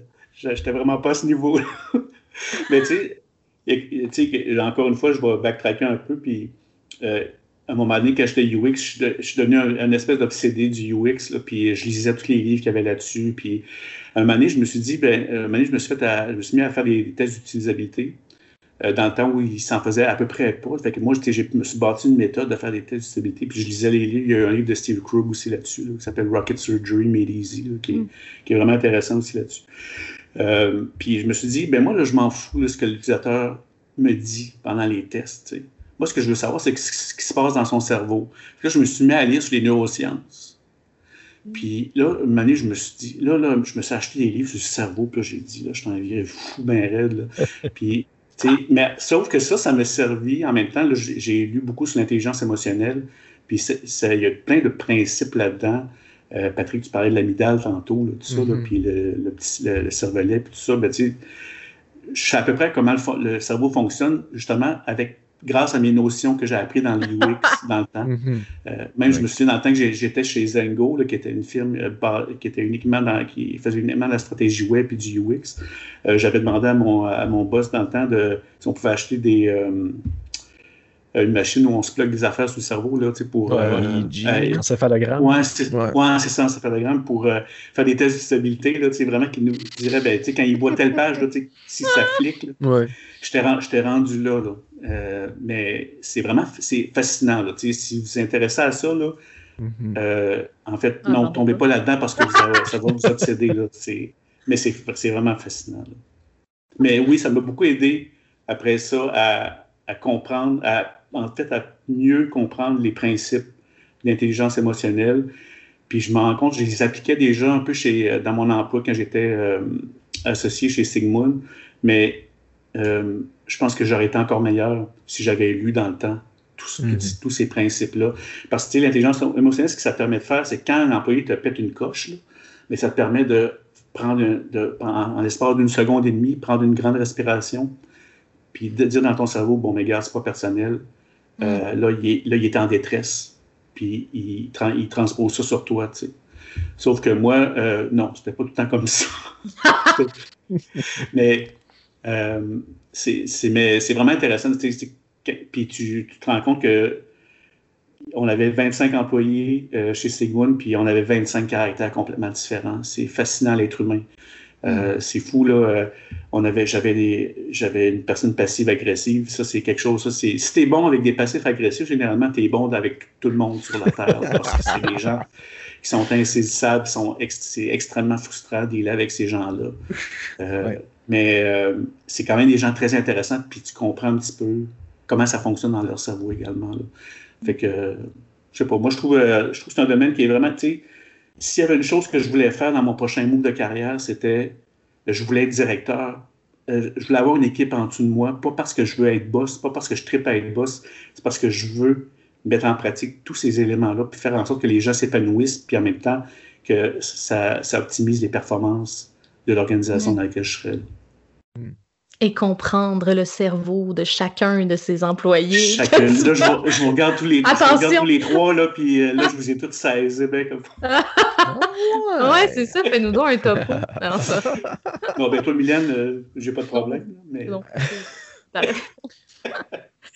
euh, J'aurais envie, euh, les gars, qu'on passe aux questions éclairs. Qu'est-ce que vous en dites? T'aurais-tu ben, envie de les poser? J'en ai mis plusieurs. Euh, on n'est pas obligé de toutes les poser, mais euh, j'ai mis le plus pertinent en premier, si tu veux. On dirait Sheffield que Pat fasse euh, ce bout-là. C'est moi ça? Ok. Je vais, je vais aller les chercher. je pensais que tu allais les. ok. J'ai les petites questions devant moi. On pourrait essayer de faire un petit blitz. Fait que normalement, d'habitude, ces, ces questions-là, c'est on réfléchit pas trop, on essaie d'être la, question la, plus instinctive ou intuitive plutôt. Euh, mais euh, on ne sera pas super rigide là-dessus si tu as besoin de, réfléchir un peu. Là, on n'est pas, euh, on n'est pas si by the book que ça, mais on va voir qu'est-ce que ça révèle. On parlait de psychologie, on peut peut-être faire une analyse psychologique en bout de ligne avec ça, mais allons-y. C'est des bonnes attentes. Oui, hein, j'ai seté la barre assez haute. Hein. OK, Eric, introverti ou extraverti? Introverti. Oui, mhm, intéressant. Des, introvertis très observateurs aussi, euh, probablement des autres. J'ai l'impression extravertis, les gens sont souvent plus observateurs d'eux-mêmes euh, que, des autres. En tout cas, je, fais ah, ben, intéressant. OK. Personnalité ou designer québécois inspirant? Euh, Frédéric Pitts. Je ne sais pas si vous connaissez, c'est un, un designer d'origine suisse, euh, designer québécois d'origine suisse qui est mort il y a quelques années seulement. Ah, Metz, oui, oui, oui, excusez, j'avais pas entendu. Oui, oui. Oui, moi non plus. Euh, il, il fait un, le livre orange avec un gros rond noir. Là. Oui, euh, ça s'appelle Design. Le, ça s'appelle Design avec un point d'interrogation. Mm-hmm. ah ouais. Puis ce livre-là, quand, quand, je parlais de Steve Krug, ben, un, des livres qui m'a fait, qui a changé ma vie, c'est le livre de Frédéric Metz, mm. où lui, c'était vraiment le design, mais dans un, une optique d'utilisation euh, du produit et non pas au niveau de la, du, euh, euh, de la beauté du produit. D'ailleurs, Metz, il disait souvent, les gens me demandent souvent c'est quoi ma couleur préférée, puis je leur réponds tout le temps, ben, c'est pour quelle utilisation? Parce que j'ai plusieurs, plusieurs, couleurs différentes. Oui. vraiment. Dans le, justement, dans, dans ce livre-là, euh, il, il, parle de, de, de, quel point il n'aime pas que les gens disent ça c'est design, ça c'est design en, en appelant quelque chose de design. J'ai déjà eu des employeurs qui étaient comme ça qui parlait de ce qui était design et ce qui ne l'était pas. Puis j'ai trouvé ça un peu agaçant. Je pense que j'étais en train de le lire en plus à ce moment-là. Fait que ça, ça j'ai remarqué plus qu'il fallait. Donc, euh, il y en a une qui n'est pas dans la liste, mais j'aimerais ça te poser parce que tu parlais de musique et de livres, etc. Puis euh, je remarque des fois des patterns qui reviennent avec certains designers. J'aimerais savoir, est-ce que tu te considères comme un collectionneur? Hmm. Euh, ben, j'ai été un obsédé de la musique très longtemps. C'est dans le temps des CD là, qui coûtaient 22 pièces pièce. J'en avais, à un moment donné, j'en avais comme 2800. Là. Euh, mes, amis me trouvaient vraiment débile, mais euh, c'était pas autant pour la collection. Ben, oui, un peu. En fait, c'était genre, j'aimais, savoir que je, je l'avais. J'avais le disque, peu importe lequel. Mais c'était pas par vanité, c'était vraiment, je sais pas, ça, je me sentais bien de regarder, de regarder ça, mon mur plein de CD. Ben, ah Ça ressemble pas euh, mal à un comportement de collectionneur, à mes yeux. Ouais, finalement, Bien que j'en connais pas grand-chose. c'est oui ah la réponse. Oui, sauf que là, je me suis complètement, euh, je suis, je suis dématérialisé complètement, là, euh, je lis sur Kindle, euh, j'ai Tidal, j'écoute sur Tidal ma musique, j'ai tout vendu mes CD à un moment donné, fait présentement, je me sens pas collectionneur. D'accord. Si tu avais la possibilité de discuter avec une personne gravitant autour du design ou de, de ou du Québec, qui ou quel genre de. Il y a beaucoup de qui, que, quand, que, quoi. Je vais, je vais te la poser, mais plus lentement. Puis je fais ça pour toi, mais je fais ça pour moi aussi, Clalie. Si tu avais la possibilité de discuter avec une personne gravitant autour du design de ou du Québec, qui ou quel genre de spécialiste ça serait? Donc, c'est pas obligé d'être un nom, mais. Euh, ah, OK, Euh, je, me tiens pas bien, au courant des. Je connais pas beaucoup les gens, euh, les, les, gens ben qui, sont reconnu là-dedans, malheureusement. Mais... Oui, pas de problème. De toute façon, on n'est pas nécessairement dans la discipline de name dropper. Là. Je trouve ça intéressant aussi d'y aller plus général euh, à ce niveau-là. Ben, c'est une dit bonne question, je te dirais, Patrick, mais euh, je, en fait, j'aurais pas tendance à discuter avec quelqu'un dans le web euh, ou dans le design graphique. Mm-hmm j'aimerais ça euh, discuter quelqu'un qui, qui, est vraiment qui est dans le design, mais complètement quelque chose de complètement différent qui me ferait sortir de ma boîte à moi. Tu sais. Ah il, y avait une il y avait une conférence à, Chicago qui, euh, qui, se donnait, je pense que Mylène, en avait déjà parlé. Là. Euh, ça fait plusieurs années que ça se donnait, puis je sais pas si ça se donne encore, mais c'est vraiment une conférence sur le design, puis tu sais, il invitait des des, des, des, gens d'entreprises manufacturières. oh, c'est mon des gens là, il y avait une hmm. danseuse de ballet, il y avait, tu sais, c'est vraiment des gens là qui, la créativité et le design, toutes ces formes. Puis là, je me suis dit, j'ai toujours voulu aller à cette conférence-là, parce que c'est, je pense qu'il ne faut pas se cantonner à l'intérieur de, notre exact. parce qu'on va plafonner assez rapidement. et on va perdre ces sentiments de curiosité qu'il faut, faut garder la petite flamme qu'on a. Fait que ça serait un peu ça, pour répondre à ta question. Tout à fait. Puis je vais faire une petite parenthèse là-dessus. Euh, c'est intéressant de voir des gens qui sont multidisciplinaires. Je suis tombé sur une série de documentaires qui parlaient justement de la créativité. Je pense que c'était Curiosity Stream euh, qui produisait ça, mais c'était quelqu'un qui était autant dans, le domaine. Je, fabule, mais il parlait de l'architecture, mais de l'acoustique aussi, genre, ou de, du monde qui ont deux passions, qui sont capables de, de penser d'optiques différentes. Puis qu'est-ce que tu te nourris en tant que designer, c'est ce qui sort de ce que tu produis nécessairement aussi. Fait que quand tu as des horizons beaucoup plus larges, j'imagine que tu as une vision différente d'affronter certains, mm. certains problèmes. Donc, c'est super intéressant. Comme, euh, Parce que le, problème, des fois, c'est si tu t'intéresses juste à ta discipline, tu, tu vas pas, tu, vas, tu, te nourris juste de ça, tu vas pas générer d'autres idées nécessairement. Oui, puis on ne s'en rend pas compte combien on est nourri à tous les jours, dans mm. toutes les sphères de notre vie, puis ça nous mm-hmm. sert dans notre, dans notre travail de tous les jours en même oui. temps. Tout à fait, tout à fait. Euh, prochaine question. Lève tôt ou couche tard? Euh, couche tôt, lève tôt. Hey, couche tôt, c'est rendu ridicule mon affaire. À 9h30, je suis dans le lit, mais sauf que je lis jusqu'à 11h30 environ. Fait que je suis un, assez gros lecteur. Là, fait que, tu sais, je suis dans le lit jusqu'à 11, de 9h30 à 11h30, puis après ça, euh, je m'endors. Mon Dieu, c'est peut-être un peu trop de détails, là, mais. fait qu'on va te laisser bientôt, là. Excuse-nous. Ouais, c'est ça. Non, la de l'écho va commencer. mais, mais je suis, je suis très lève tôt, là, 7 h le matin. Euh, ouais. Mais là, là, tu piques ma curiosité, par exemple, tu lis quoi en ce moment? Hmm. Euh, là, je suis en train de lire un livre, euh, c'est un peu aride, là, mais c'est sur la, la révolte des, du public. Hmm. Ça s'appelle, en fait, en anglais, c'est, littéralement, ça s'appelle The Revolt of the Public. puis c'est un livre qui, qui, explore un petit peu le phénomène des médias sociaux, puis les soulèvements des foules depuis ce temps-là. Puis, oh, c'est, évidemment, c'est en réaction à tout ce qui s'est passé cette année avec Trump, entre autres, mm-hmm. le, mouvement, le, le, populisme et tout ça, la montée du populisme. Puis, il y a des parallèles vraiment intéressants à faire avec les médias sociaux, évidemment. Là. Mais euh, moi, c'est, un livre passionnant. Là. Mais, ah, fait que je lis là-dessus, mais généralement, je lis beaucoup de romans. Euh, c'est beaucoup la fiction, moi, généralement, ce que je lis. OK, OK, d'accord. Donc, en travaillant, est-ce que tu écoutes de la musique, toi qui aimes la musique, ou le silence? tout le temps la musique. Ouais. Avec des paroles instrumentales, as-tu euh, différentes musiques pour différents types de travail? Des fois, quand c'est plus cérébral. Euh... euh Mylène, pourquoi tu ris, Mylène? ben, j'attends la réponse avec impatience, mais j'avais envie de dire qu'il y a beaucoup d'équipements pour écouter sa musique aussi. Oh, wow! Ah ouais. On pourrait peut-être rentrer ça dans la collection, je sais pas, en tout cas. Ben, collection, ben, euh, trouble obsessif compulsif, là, euh, que dans, ma dernière année, là, euh, optimiser le son de mes caisses de son, ça a été euh, une grosse obsession de, de... qui me moi. Là. puis là, mais j'arrive à quelque chose de vraiment intéressant. Oui. Là. Où je vous ferai écouter ça. Là. mais j'écoute la musique instrumentale surtout le jour quand je travaille, surtout la musique ambiante, musique électro-ambiante. Euh, parce que c'est comme un, je sais pas, c'est comme ça fait comme une espèce de tapisserie sonore euh, intéressante. Euh, puis sinon, je un quand je lis, ça prend pas, faut pas que j'aie de paroles quand je lis. Que ce soit en anglais ou en français, mm. je suis incapable de me concentrer en lisant mm. s'il y a des paroles. Mm. Fait que c'est ça, mais quand je lis aussi, j'aime bien avoir un peu de musique derrière.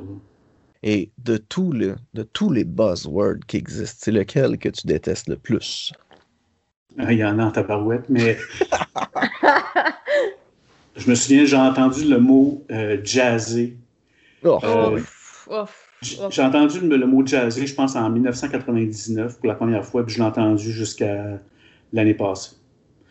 Fait que je suis plus capable de ce mot-là. Je peux pas croire que ça, c'est encore utilisé, là, mais euh, fait que jazzer en design, jazz. Tu peux-tu me jazzer ça? Tu peux-tu. Euh, regarde. Ça aussi, expérience. Le mot expérience aussi me, commence à me gosser. Hmm. Là, on veut créer une expérience, on veut. Euh, c'est telle expérience. Pour moi, créer une expérience, il faut vraiment que tu. Euh, faut vraiment que tu vives quelque chose, là, mais je pense que le mot aussi a comme changé de définition avec les amis, là, en tout cas. Ouais, tout à Mais Jazzy, il remporte la, la, la panne.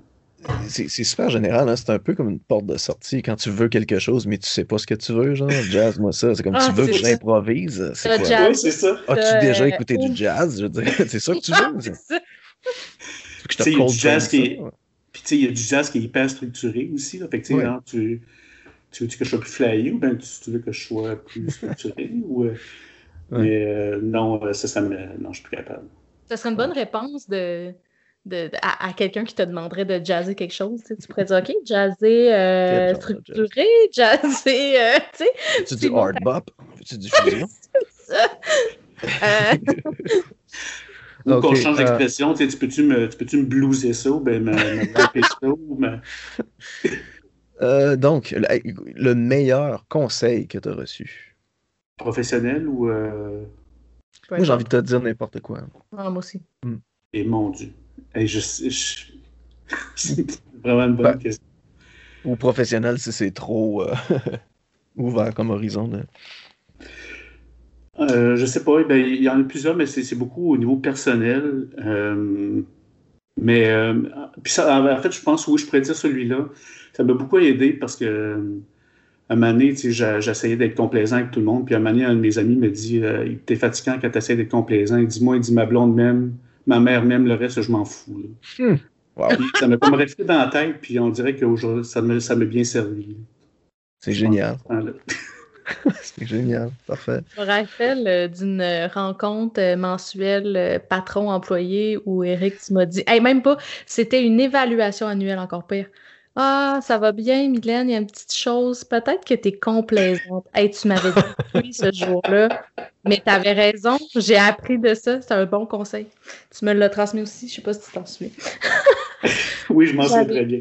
Oh mon Dieu, c'était le pire jour de ma vie. Non. Ah, ben là, Qui est devenu le meilleur?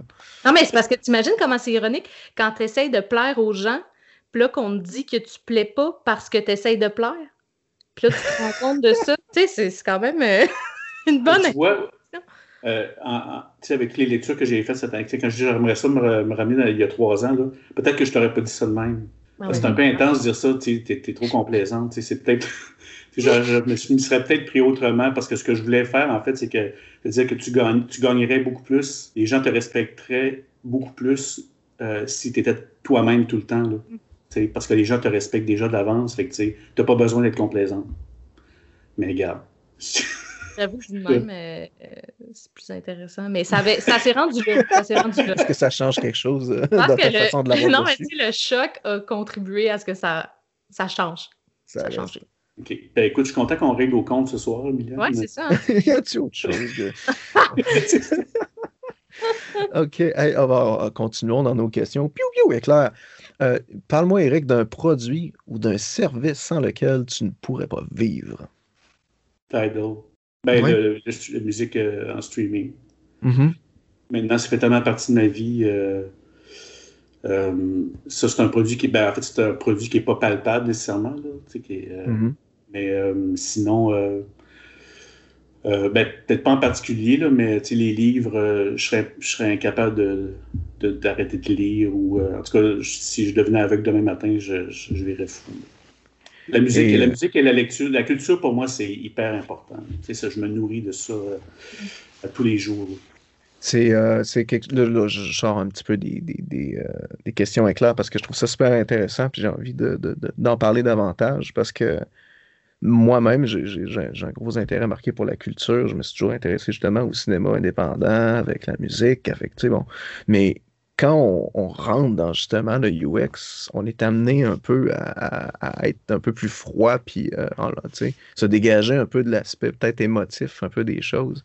En tout cas, c'est, avec du recul, je pense que c'est, un, mauvais réflexe. Je veux dire, l'être humain, il est très émotif, mais justement, comment on, vient concilier euh, son amour pour les, les trucs plus euh, subjectifs dans un, dans un monde où ce qu'on essaie de garder les choses le plus objectives possible. Ben, c'est quoi, moi, euh, contrairement à toi, moi, je pense, j'ai toujours eu, j'ai toujours mis beaucoup d'émotions dans mes, dans ce que je faisais. Mhm. Pour moi, je suis un gars extrêmement émotif euh, dans la vie de tous les jours. Euh, donc, euh, pour moi, c'est, je voulais pas comme euh, me, me bullshiter à moi-même euh, dans, dans mon travail de tous les jours. Fait que, Ouais.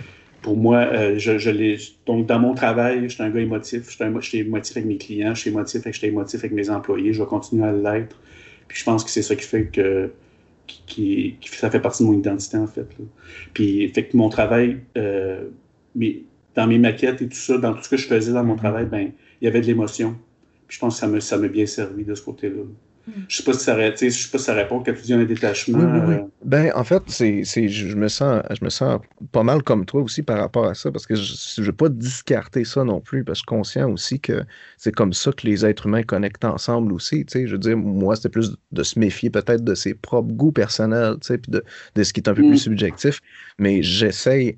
Écoute, mon, parcours, été un peu ça aussi, d'arriver très émotif avec mon bagage plus artistique. J'ai, fait, fait de la peinture, j'ai fait de la musique pendant une vingtaine d'années aussi, puis j'avais cette envie, on parlait de créativité, mais cette envie-là de créer du contenu pour, le regarder par la suite, puis en être fier aussi, pour contribuer justement à la culture. Puis quand j'ai, je me suis spécialisé plus, bon, quand j'ai arrêté d'appeler ça du, graphisme justement, puis plus du design graphique, euh, je, me suis invité, j'ai été invité à me distancer aussi de mes, mes goûts personnels, puis d'être un peu plus objectif. C'est cette espèce de dualité-là, en fait, que je voulais aborder, mais je suis totalement d'accord que une fois qu'on va avoir appris comment se détacher totalement de cette forme de, subjectivité de, l'humain-là, il va falloir revenir vers comment on, on, on, désigne l'humain, le contact humain, comment on revient un peu avec. Euh, je sais que c'était pas une question, là, je viens juste d'affirmer, mais euh, c'était quelque chose. mais tu sais, tantôt, quand on parlait des, qualités du designer, mais je pense qu'on n'a pas parlé de l'empathie, mais l'empathie, c'est. Hmm c'est une qualité qui est, euh, qui est essentielle chez le designer aujourd'hui. Euh, fait que je pense que quand tu as développé un certain niveau d'empathie, ben, même si tu es émotif, ben, tu es capable justement de, de, transposer ta personnalité dans la dans l'utilisateur. Puis euh, je pense que c'est comme ça que tu arrives à tes fins. Là. Ah, tout à fait. Je veux dire, euh, même, même, que je dirais qu'il y a certaines personnes qui peuvent considérer que l'émotivité va biaiser l'information que tu reçois, mais contrairement, c'est une sensibilité qui te permet d'avoir une information plus riche, je pense, quand tu es plus émotif. Euh, je connais des gens dans mon entourage qui sont hyper sensibles, puis euh, ils, ont, euh, ils, semblent comprendre plus de choses, ils retirent plus d'informations d'une situation que moi, je serais capable d'en mm. prendre en étant moins émotif. Oui, ça serait intéressant de, lire davantage là-dessus. OK, on, revient aux, questions éclairs. là, ben là c'est drôle parce que la prochaine, c'était meilleure qualité d'un designer. Je ne sais pas si tu voulais ajouter autre chose ou on, y allait avec empathie, mais ça aurait, ça aurait répondu un peu à cette question-là. Ben, je pense, curieux, Curiosité, euh, empathie, communication. Mm. Euh, je pense que ben, surtout, ouais, les trois. Je pense que les trois là, sont, mm-hmm. sont quand même euh, très importants. Je ne sais pas ce que vous en pensez, vous autres. C'est quoi vos. Ben, l'empathie, c'est dans mon top. Puis, tu sais, il y a la curiosité, mais il y a aussi la, je sais pas trop comment l'expliquer. Je sais pas si ça a sûrement un nom, là, mais l'audace euh, d'aller euh, dans, des, euh, dans des chemins inconnus ou de questionner. Mm-hmm. il y a aussi un peu d'humilité, tu sais, admettre qu'on comprend pas quelque chose, poser des questions. Ça fait partie de la curiosité, là, mais je trouve qu'il y a comme un. Ah, l'humilité en soi, sans nécessairement aller jusqu'à poser des questions, l'humilité, straight de même, je pense que c'est une énorme qualité pour un designer. Ouais. Sinon, je, pense que c'est une énorme qualité pour un, entrepreneur également, l'humilité. vraiment peu d'entrepreneurs ont, là, généralement, malheureusement. Mm. Mais sinon aussi, euh, une, bonne qualité serait euh, la patience. Euh, je pense aussi quand tu es, quand es designer, de ne pas brusquer les choses. Des fois, c'est peut-être pas toujours les, premières pistes ou ton, ton intuition qui va adéquatement guider dans la bonne direction. Ah, excuse-moi, je ne vais pas te couper. Non, non, j'avais fini. Dans l'expérience euh, employée, la patience, Eric, tu dois l'avoir, euh, tu dois en avoir eu besoin à certains moments. Euh, ça fait partie de l'intelligence émotionnelle aussi. De, tantôt, tu disais de prendre une seconde pour s'arrêter, regarder la situation, dire OK, c'est pas personnel, ou de prendre le temps de, de, canaliser un peu ce, que, ce, qui, ce qui arrive. Là, mm-hmm. Oui, il y a, ce, il y a ce niveau-là, puis il y a aussi l'autre niveau de la patience qui est c'est que là, c'est de lâcher prise. C'est que mm-hmm. c'est plus dans tes mains, tu n'es plus en contrôle. Tu es obligé de. La, la job se fait par les autres, puis toi, ben, c'est plus dans tes mains. Fait c'est d'avoir la patience, justement, de respecter le, ce qui t'appartient pas, là, tu sais. Puis de, mm-hmm. de, de, lâcher prise, en fait. Là. Euh, ça, ça, moi, j'ai travaillé très fort là-dessus parce que moi, j'ai toujours aimé vouloir être en contrôle de mes choses. Mm-hmm. Euh, c'est encore, j'aime encore ça beaucoup plus. Euh, ben, j'aime encore ça autant, mais je veux dire, euh, j'ai vraiment développé ce côté-là de la patience puis de lâcher prise avec mes années d'entrepreneur, mm. d'entrepreneuriat. D'accord. Et je, dans, ma dernière question est claire, euh, qui, qui euh, là, on sort un peu plus de l'aspect humain. Je pense qu'on on avait une belle discussion justement sur euh, le niveau plus personnel, mais d'un niveau plus global maintenant par rapport à ta carrière. J'aimerais savoir, c'est quoi le projet sur lequel tu as travaillé que tu es le plus fier? je pense que c'est. je vais répondre exactement à la même réponse que. Parce qu'on m'a posé exactement la même question euh, dans une entrevue que j'ai faite il y a un mois. Puis euh, ce que j'ai dit dans ce temps-là, euh, à un moment donné, on est passé, on a, on a connu une forte croissance dans mon temps chez Sigmund, que je suis entrepreneur. En un an, on est passé de 12 à 27 employés. puis on est passé de 12 employés qui faisaient des sites de façon assez artisanale, un petit peu à la va comme je te pousse, puis à 27 euh, ça marchait plus cette façon-là à, 27. Donc, il a fallu se structurer tout ça. Puis, moi, à un moment donné, euh, en rencontre d'associés, j'ai dit bon, là, là, on arrête tout. Euh, on, arrête tout pendant deux jours. On, fait, on se fait un lac à l'épaule. puis, on laisse la parole aux employés. Il faut que ça vienne d'eux autres. On veut mm. que l'imputabilité, tout ça, ben, on, veut, on veut que ça lève. Ben, faisons des séries, une série d'ateliers, tout ça. Fait c'est un peu moi, c'est un peu moi qui ai initié ça. Euh, chez, euh, chez Sigmund quand j'étais là. Puis euh, ça a donné, ça a vraiment donné des résultats fantastiques. Mm. Ça, c'était pas parfait, Mylène t'en conviendra. Mais non, mais c'est vrai. mais ben, c'était vraiment hot en même temps. C'était différent, là, Tout arrêté, la prod, c'était quand même un, un, mouvement assez drastique. Là. Oui, puis euh, finalement, il y a eu des, les, conséquences de ça, ça a été fantastique. on a vraiment, on a senti vraiment un nouveau, euh, un vent de fraîcheur là, souffler chez Sigmund, puis mm. on était beaucoup plus structuré après.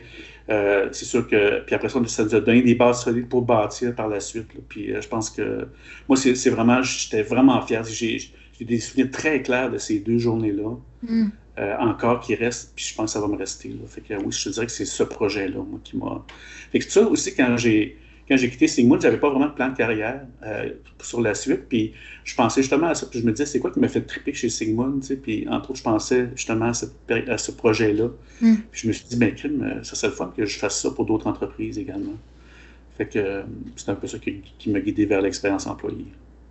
C'est une tradition hein, maintenant, à chaque année, ça revient, ça se perpétue. Ça a vraiment créé un, un, contexte particulier, puis les retombées de ça sont tellement euh, intéressantes pour l'équipe et pour même la business que on peut plus s'en passer aujourd'hui. Mm. Wow, très cool. Donc, euh, on est maintenant. Écoute, ça c'était notre période de questions rapides, mais on est rendu avec une question de conclusion parce que toute bonne chose a une fin et euh, ça fait un certain déjà moment qu'on te retient. Mais j'aimerais savoir, Eric, à part de dire de ne pas être trop complaisant, si tu avais un conseil à partager euh, aux autres designers, ça serait quoi? Ben, euh, écoute, je vais, euh, encore une fois,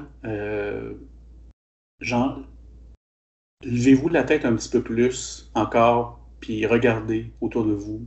Prenez le temps aussi de regarder, puis de poser des questions. Encore une fois, la curiosité. Je le dis parce que ça a l'air simple de même. Puis, tu sais, je pense que tous les, euh, quatre autour de la table ici, ben, on est des gens curieux déjà à la base et tout ça. Puis, on a déjà cette faculté-là. Mais mon Dieu, que c'est pas le cas de tout le monde. Tu. Puis, les gens sont tellement, euh, euh, conscients de, ce qu'ils projettent et tout ça. Ben non, mais ces gens, lâchez-vous un petit peu, puis regardez un petit peu ce qui se passe autour de vous. Puis, on dirait que les choses sont plus simples après ça à assimiler. Fait que moi, c'est vraiment le conseil que j'aurais non seulement aux designers, les designers peut-être même à un niveau plus élevé, mais mm-hmm. euh, à peu près à tout le monde là, qui, vivent en, qui vivent en société. c'est un petit peu pour. Ça n'existe plus de toute façon, vivre en société là, de nos jours. Oui, c'est ça. Ouais, en effet. fait que oui, c'est la curiosité pour moi, c'est j'insiste là-dessus, puis tu sais. Euh, euh, dans mes, mes, articles de blog, puis quand je parle à des entrepreneurs, c'est beaucoup ça que je, que je prône. Là, Génial. Est-ce que quelqu'un aimerait rajouter un petit mot pour la fin? Ben, j'aimerais évidemment euh, remercier euh, Eric pour euh, ta contribution bien précieuse. Tu nous as amené dans des, des, eaux qu'on visite moins mm-hmm. en design. C'était vraiment intéressant, tout l'aspect psychologique autour de ton parcours. Vraiment, merci pour, pour ça. C'était bien intéressant et riche. Alors, j'espère qu'on pourra discuter davantage sur d'autres sujets prochainement. On va les réinviter au moins une fois par année. On en fait une tradition, le lac à l'épaule. ben, un, gros merci, un gros merci à vous autres. Je trouve ça fantastique ce que vous faites. Euh, les, cette, cette, cette initiative-là, là, euh, moi, je vais être un, un, auditeur vraiment assidu à votre podcast. Là, fait que c'est super. C'est vraiment super. Merci beaucoup, Merci. Merci à vous autres. Bonne soirée. Merci, bye. Bonne soirée. bye.